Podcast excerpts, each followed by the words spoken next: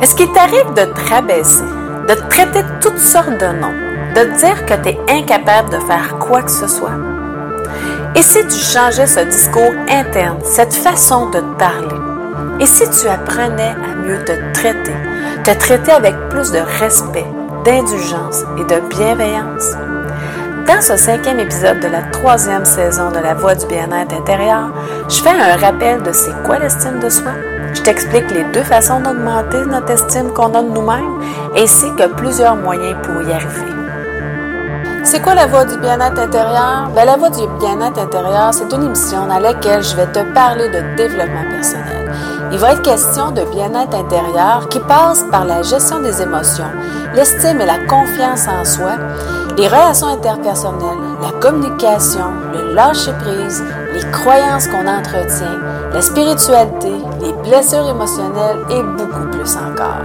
Je me présente, Marie-Christine Savard, coach de vie, éducatrice spécialisée, conférencière, auteure et créatrice du programme CEMI. Je suis heureuse de t'accueillir dans ce monde fascinant du développement personnel. Je te remercie de passer ces quelques minutes avec moi. Et c'est parti! Allô, allô, j'espère que tu vas bien. Avant d'apprendre à remonter son estime de soi, il est important de savoir c'est quoi l'estime de soi. L'estime de soi est à la base même de l'amour de soi parce que je ne vois pas comment on peut apprendre à s'aimer si on n'a pas une bonne estime de soi-même. Pour certains psychologues, elle est essentielle pour traverser les adversités de la vie, les coups durs, hein, les coups durs de la vie. Elle est à la base même de notre bien-être psychologique et de notre bonheur.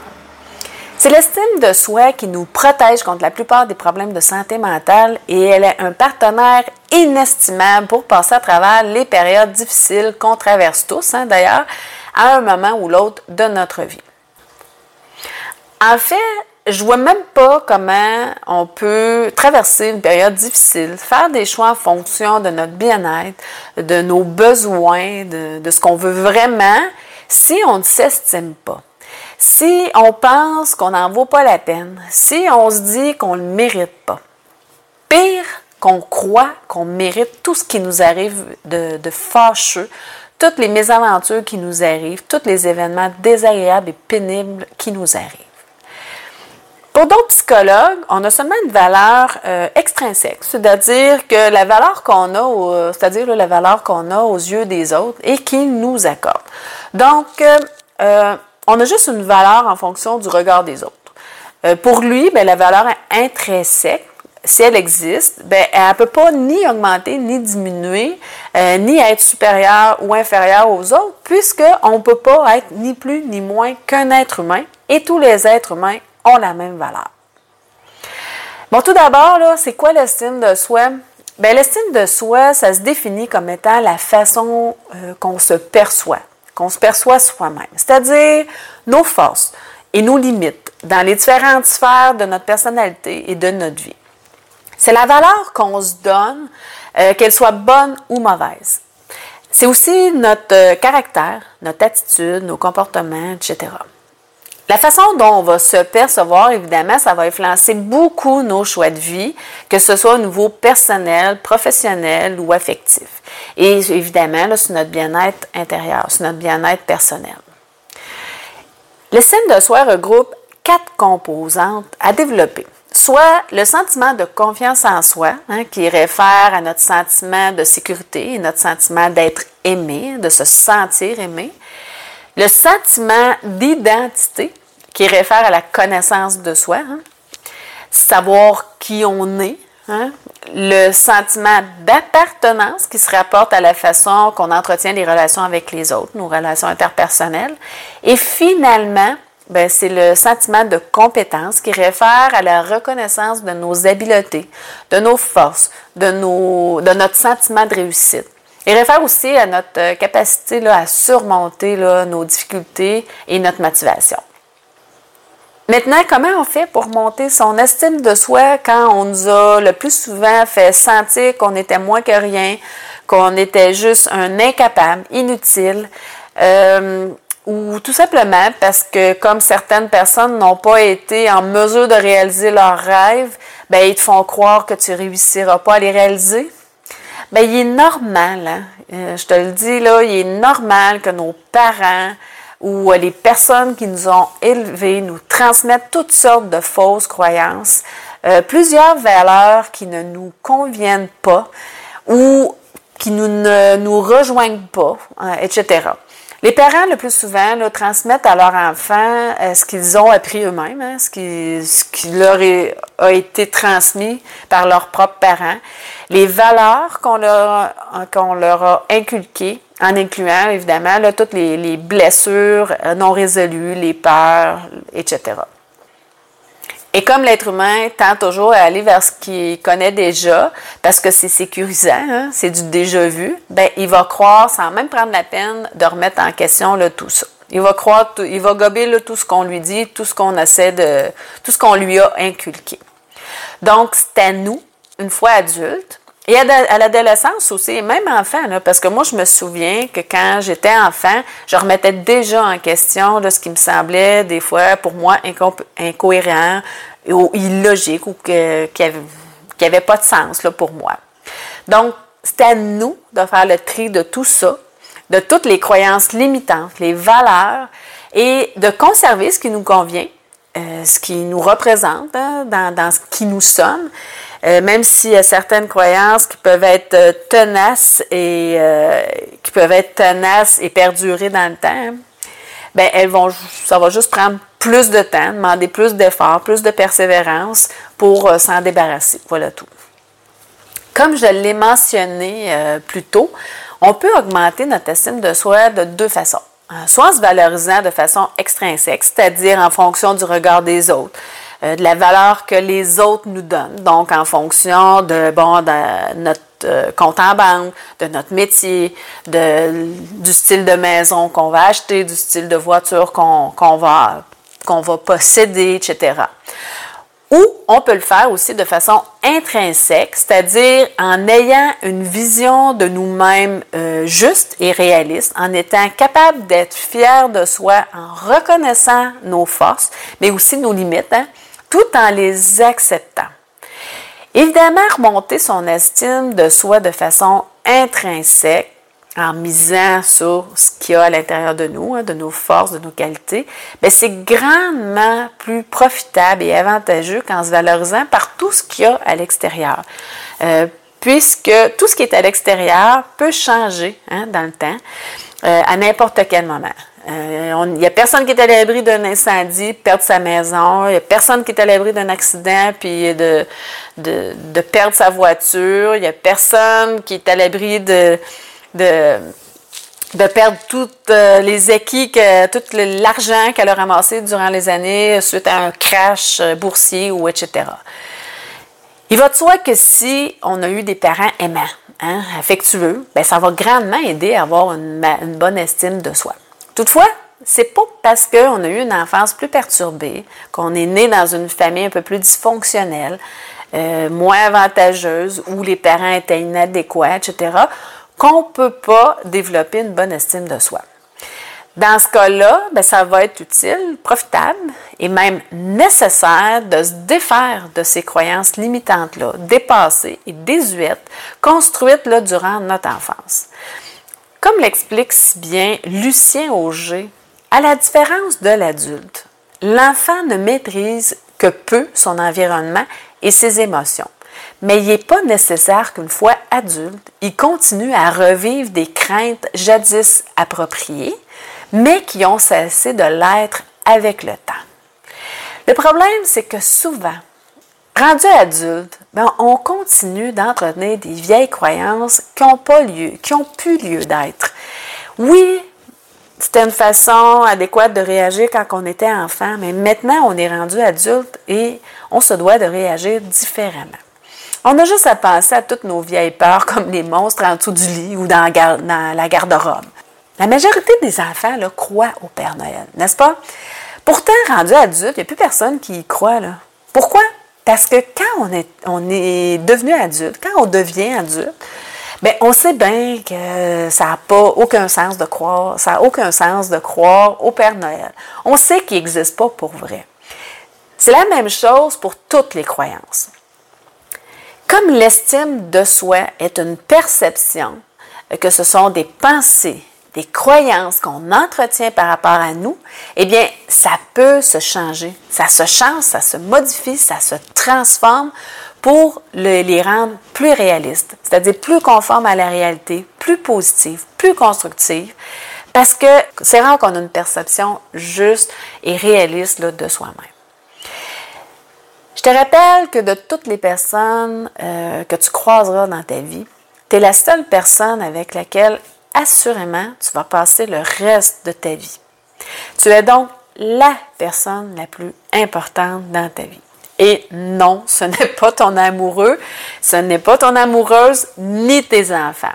Parce que tes enfants, un jour, ils vont partir, ton amoureux, ton amoureuse va soit, euh, bon, ça peut être une séparation, mais ça peut être la mort, aussi. Hein?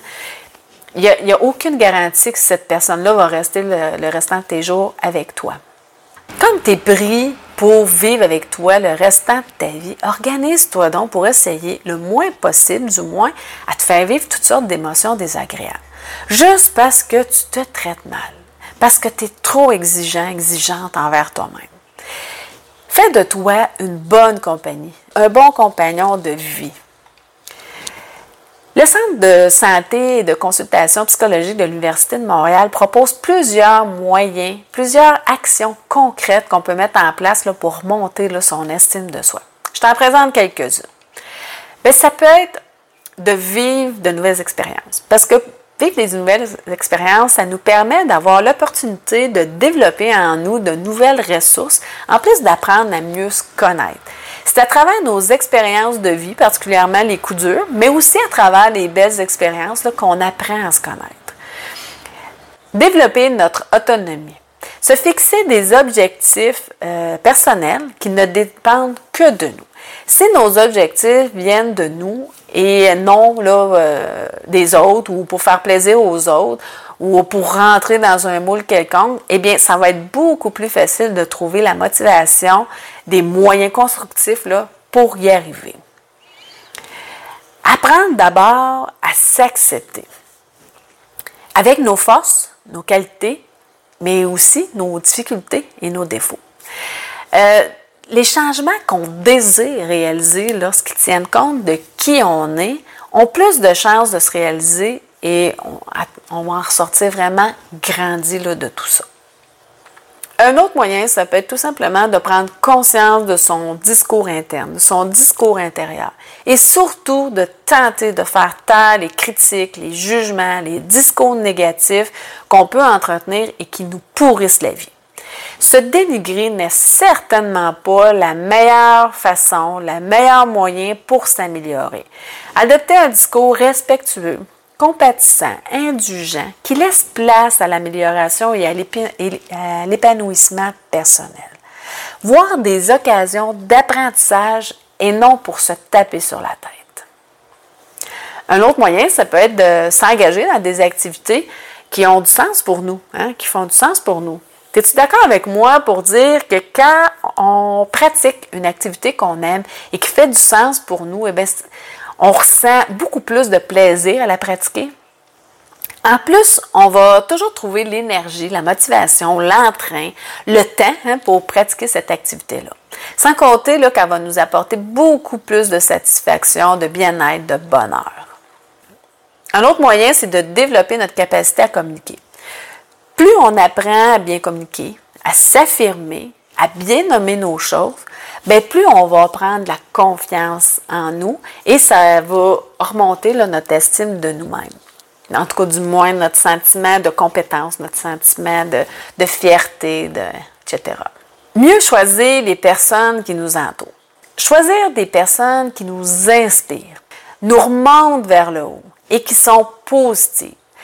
C'est certain que n'importe qui qui s'entoure de personnes qui passent leur temps à les critiquer, à les rabaisser, euh, à leur dire, à nous dire, hein, euh, ça peut être dans mon cas aussi, de nous dire qu'on y arrivera jamais, ben ça mine notre morale en tabarouette. Ça gruge une partie de notre énergie. Bref, ça apporte rien de positif. Donc, il vaut mieux les faire sortir de notre vie, ces personnes-là, et trouver des, des personnes le plus positives, le plus joyeuses, qui nous acceptent telles qu'on est. Un autre moyen, c'est d'accepter l'imperfection chez les autres comme chez nous-mêmes et apprendre à pardonner. J'ai eu beaucoup de travail à faire sur moi-même euh, parce que j'avais tendance à être euh, exigeante envers moi-même. Et du coup, ben, j'étais exigeante envers les autres aussi. C'est important de se traiter en être humain. Prendre le temps de savourer, de goûter les moments positifs, agréables de notre journée. C'est important de prendre un temps pour repenser à tous ces beaux petits moments-là qui se sont passés là, dans la journée.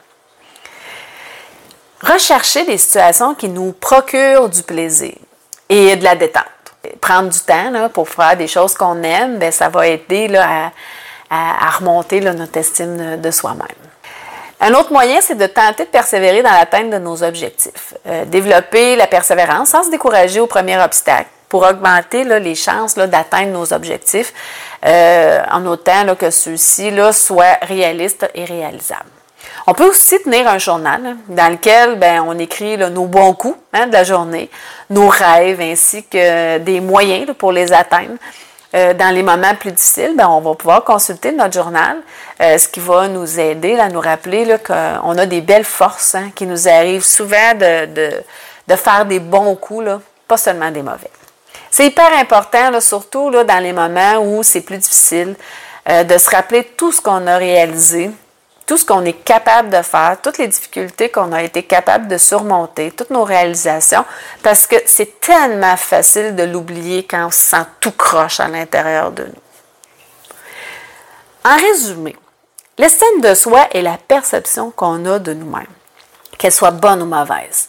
Pour la rehausser, sans toutefois en venir à se sentir supérieur aux autres, bien, il est utile de mettre des choses en place hein, mais surtout là, de changer notre discours interne, la façon qu'on se perçoit pour euh, rendre cette perception-là plus, euh, plus juste, plus positive et plus réaliste. Souviens-toi qu'on peut être ni plus ni moins qu'un être humain, euh, ce qui signifie qu'on a tous la même valeur. Voilà, c'est déjà tout. Dans le sixième épisode de la troisième saison de La Voix du bien-être intérieur, tu vas découvrir pourquoi, en tant qu'être humain, on a tendance à dépasser nos limites, comment les reconnaître et plusieurs trucs pour enfin apprendre à respecter ces limites. C'est un rendez-vous. Maintenant, je t'invite à une conférence gratuite, Trois prisons émotionnelles chez l'être humain. Et oui, une conférence de 1 heure et quart environ, complètement gratuite, dans laquelle tu vas découvrir trois prisons émotionnelles chez l'être humain. Aussi, tu vas sûrement enfin comprendre ce qui te bloque pour aller vers ce que tu veux vraiment, ce qui t'empêche de te sentir bien à l'intérieur de toi, d'être en paix avec toi-même et les marches vers la libération de ces prisons intérieures. C'est un rendez-vous. Pour t'inscrire et avoir un accès direct à la conférence gratuite, il te suffit de cliquer sur le lien que j'ai mis juste en dessous et de confirmer ton inscription à partir du courriel que tu vas recevoir. C'est important, sinon tu ne pourras pas avoir accès à la conférence. Vérifie aussi tes courriels indésirables au cas où le courriel aurait atterri. Sur ce, je te souhaite une excellente journée. Prends soin de toi et je te dis aime-toi. Bye bye.